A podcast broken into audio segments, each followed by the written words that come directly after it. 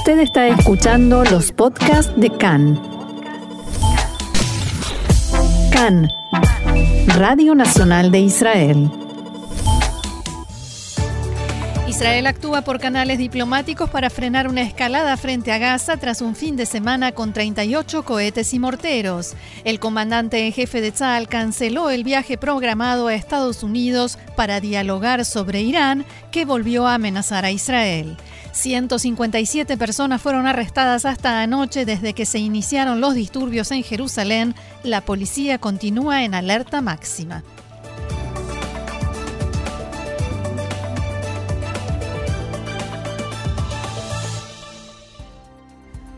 Vamos entonces al desarrollo de la información. Al menos 38 cohetes fueron disparados desde la noche del jueves y hasta ayer desde la franja de Gaza hacia Israel.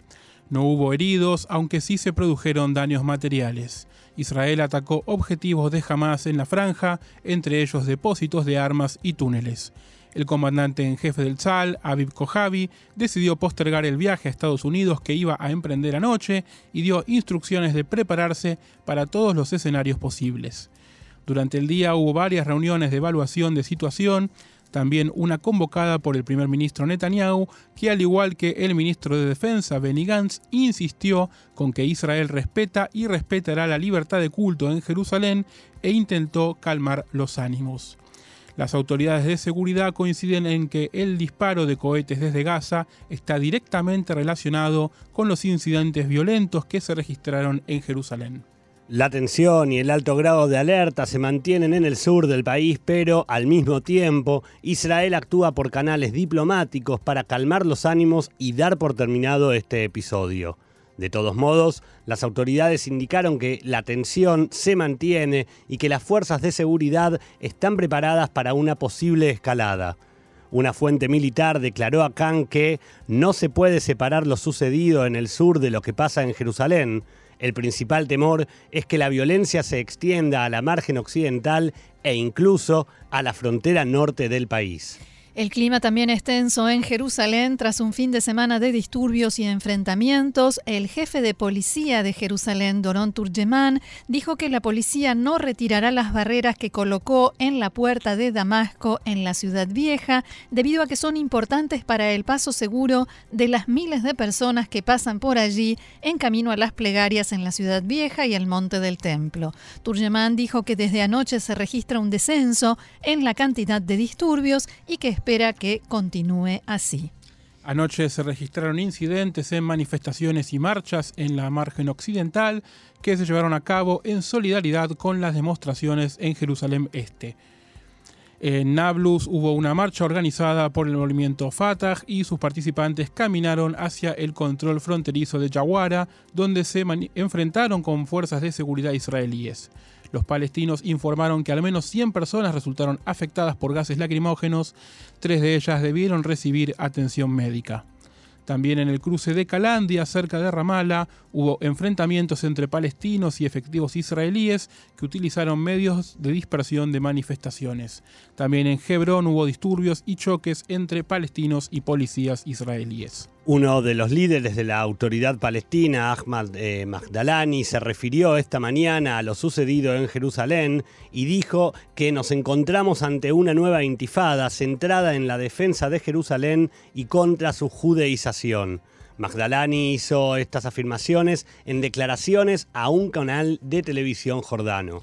Cambiamos de tema. La siguiente información indica que un petrolero iraní se incendió ayer en la costa siria frente al puerto de Banias en la provincia de Tartus, que se encuentra bajo dominio del régimen de Assad. Según la agencia estatal de noticias Sanaa, el ministro, ministro de Petróleo dijo que el incendio estalló después de lo que se creía que era un ataque de un avión no tripulado desde aguas territoriales libanesas.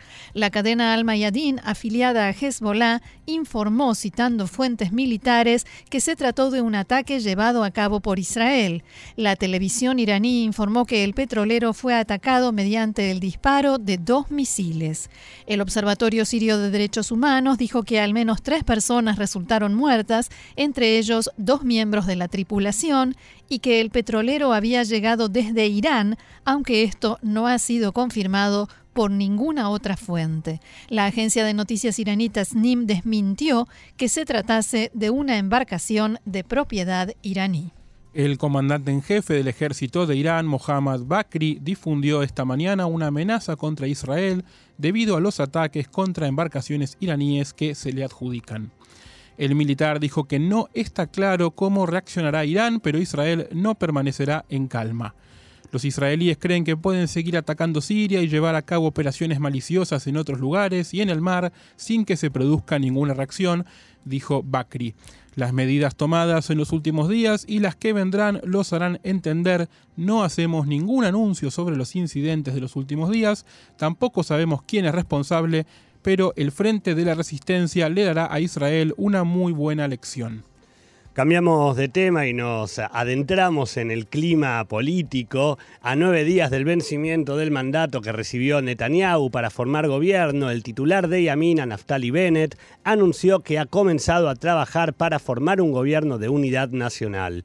Desde el Likud respondieron con duras críticas a Bennett, pero al mismo tiempo Netanyahu solicitó al partido que le permitan realizar un cambio temporal del reglamento interno para poder incorporar otras listas, la de Bennett y la de Saar, al Likud. Por otra parte, Netanyahu recibió duras críticas de parte del líder de Accionuta Datit, Bezalel Smotrich, quien planteó que, abro comillas, es posible que ya haya que reemplazarlo.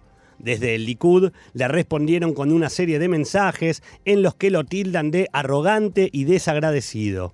Mientras tanto, en el bloque de oposición a Netanyahu continúan las negociaciones para tratar de formar un gobierno de unidad amplio. El titular de la comisión organizadora de la Knesset, la Baada Mesaderet, legislador Miki Zohar, convocará mañana una reunión de la comisión para, para nombrar las comisiones provisionales de la Knesset y sus vicepresidentes. Según la propuesta, se nombrarán cuatro vicepresidentes de la Knesset, uno del Likud y tres del denominado Bloque del Cambio. Además, se conformarán las comisiones de Exteriores y Defensa y de Finanzas en base a la fórmula de 17 legisladores tal como lo establece la ley. Al frente de la Comisión Provisional de Finanzas estará Moshe Gafni de Yaduta Torah y de la Comisión de Defensa y Exteriores, la parlamentaria Orna Barbibay de Yeshatid. Se espera que la propuesta sea aprobada, ya que es la que presentó la semana pasada la oposición, o sea, el bloque del cambio. Vamos a la información de coronavirus. Según los datos proporcionados por el Ministerio de Salud, se registraron ayer 38 nuevos casos de coronavirus en Israel. Como cada sábado, el número de pruebas realizadas fue más bajo que durante el resto de los días, pero el porcentaje de pruebas positivas se mantuvo en la tendencia de los últimos días en un 0,5%. Actualmente el número de infectados activos con coronavirus es de 1.805 personas. Durante el fin de semana fallecieron tres personas a causa de la enfermedad, llevando el total de víctimas fatales a 6.350. Más de 5 millones de personas recibieron la primera dosis de la vacuna contra el COVID-19 y más de 5.375.000 la segunda, casi el 54 y el 58% de la población total respectivamente. En Francia, una empleada de la policía de 48 años fue asesinada a puñaladas por un ciudadano tunecino en una estación de policía al suroeste de París el viernes, en lo que las autoridades llamaron un presunto ataque de terrorismo islámico. El atacante fue abatido por un oficial que abrió fuego en la estación a unos 60 kilómetros de París. Según fuentes, el atacante gritó Allahu Akbar al momento de ser interceptado. Fuentes cercanas a la investigación aseguran que el agresor de 36 años era desconocido para los servicios de seguridad. Israel expresó sus condolencias al pueblo de Irak por la tragedia del incendio de un hospital en Bagdad. En la cuenta de Twitter del Ministerio de Relaciones Exteriores en Jerusalén fueron enviadas también, enviados también deseos de pronta recuperación a los heridos. El incendio se produjo ayer en un hospital donde se atiende a pacientes con coronavirus y se debió a la explosión de un tubo de gas. Al menos 82 personas resultaron muertas y 120 heridas. En Estados Unidos, el presidente Joe Biden reconoció formalmente que los asesinatos y deportaciones sistemáticos de cientos de miles de armenios por parte de fuerzas del Imperio Otomano a principios del siglo XX fueron un genocidio. A través de un comunicado oficial de la Casa Blanca, Biden expresó, cada año, en este día, recordamos las vidas de todos los que murieron en el genocidio armenio de la era otomana y volvemos a comprometernos a evitar que una atrocidad semejante vuelva a ocurrir. Afirmamos la historia. Hacemos esto no para culpar, sino para asegurarnos de que lo que sucedió nunca se repita. Con este reconocimiento, Biden cumplió una promesa de campaña hecha exactamente un año antes, en el Día del Recuerdo del Genocidio Armenio, que se conmemora cada 24 de abril. El día anterior, Biden había conversado con su par turco Recep Tayyip Erdogan, en una declaración dirigida al patriarca armenio de Estambul, Erdogan dijo que los debates deberían ser realizados por historiadores y no politizados por terceros. A través de un comunicado, el Ministerio de Relaciones Exteriores de Israel expresó que reconocía el terrible sufrimiento y la tragedia del pueblo armenio pero no llegó a reconocer las masacres de principios del siglo XX llevadas a cabo por el Imperio Otomano como un genocidio. El ministerio incluyó en su comunicado, abro comillas, en estos días en particular, las naciones del mundo tenemos la responsabilidad de asegurar que sucesos como este no vuelvan a ocurrir. Vamos ahora a la política israelí porque a nueve días del vencimiento del mandato para formar gobierno que el presidente Rivlin le entregó a Netanyahu, el viernes poco antes del comienzo del descanso sabático, Bennett, Naftali Bennett, el titular de Yamina, publicó un post en Facebook en el que decía que Netanyahu no tiene posibilidad de formar un gobierno de derecha y que él ya comenzó contactos para crear un gobierno de unidad nacional, un gobierno de unidad que él llama nacional y Lapid israelí. En el post extenso describe las opciones que tiene Netanyahu a su disposición para formar un gobierno de derecha, pero dice que no está haciendo lo necesario para que se concreten. Por tanto, abro comillas, desde el momento en que comprendí que Netanyahu, decía Bennett, no tiene intención de elegir una de estas opciones para formar un gobierno de derecha, comencé los esfuerzos para formar un gobierno de unidad nacional. De todas maneras, la puerta está abierta para un gobierno de derecha preferible desde mi punto de vista. Continuó con su publicación Bennett, seré claro, el gobierno de unidad no cumplirá todos mis sueños y aspiraciones, pero no será menos de derecha que los gobiernos que Netanyahu formó con Zipi Livni, Ehud Barak o Avi Nissankoren. Después, Bennett pasó a describir que no podrá, que no podrá hacer ese gobierno como anexar territorios, algo que tampoco hizo el gobierno de Netanyahu durante décadas, pero tampoco entregará territorios, dice Bennett. ¿Y qué hará? Trabajar, aprobar el presupuesto que está trabado desde hace años, desde hace dos años, reanudará la actividad de los organismos del Estado, la actividad central estará relacionada con la economía, las empresas y los trabajadores autónomos, recuperación del sistema educativo, proyectos de transporte e infraestructura, fortalecimiento de la periferia. En respuesta desde el Likud atacaron a Bennett. Bennett quiere ser primer ministro a cualquier precio, incluyendo la formación de un gobierno de izquierda, un gobierno que excluye 52 escaños de la derecha y se forma en base a 50 escaños de la izquierda, extrema izquierda y la lista árabe unificada. No es un gobierno de unidad, sino un gobierno de izquierda con una pequeña muestra de derecha.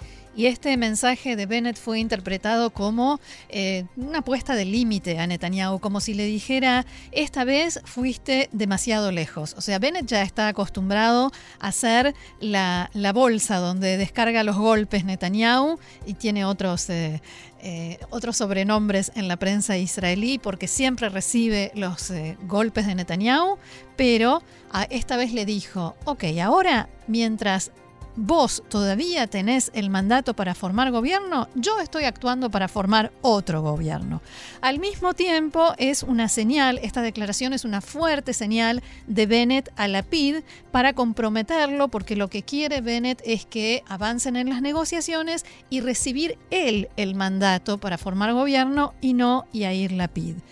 Esto, en realidad, a pesar de que a primera vista podría parecer bastante beneficioso para Bennett, en realidad puede llegar a ser una jugada peligrosa, porque eso puede llegar a impulsar a Netanyahu a hacer varias cosas. Una que ya hizo, que es tratar de unir a dos partidos más al suyo, al Likud, otra es aumentar la presión contra, contra Smotrich, Bezalel Smotrich, dije.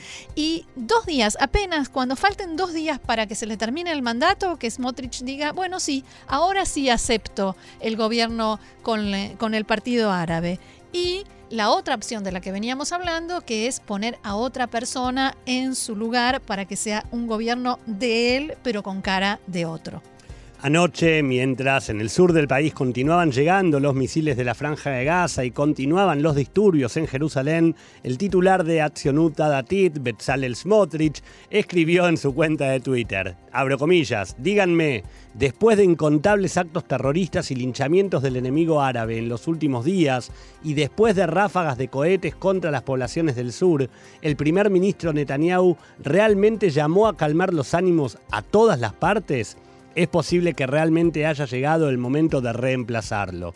En respuesta desde el Likud dijeron que después de que el primer ministro Netanyahu y el Likud aportaron tres escaños al partido Accionuta Datit y le dieron un lugar más a un legislador en su lista, lo mejor sería que Smotrich mostrase un mínimo de humildad, responsabilidad y gratitud en lugar de atacar al primer ministro que trabaja día y noche por la seguridad de Israel el legislador Miki Soar escribió, así se ve la ingratitud.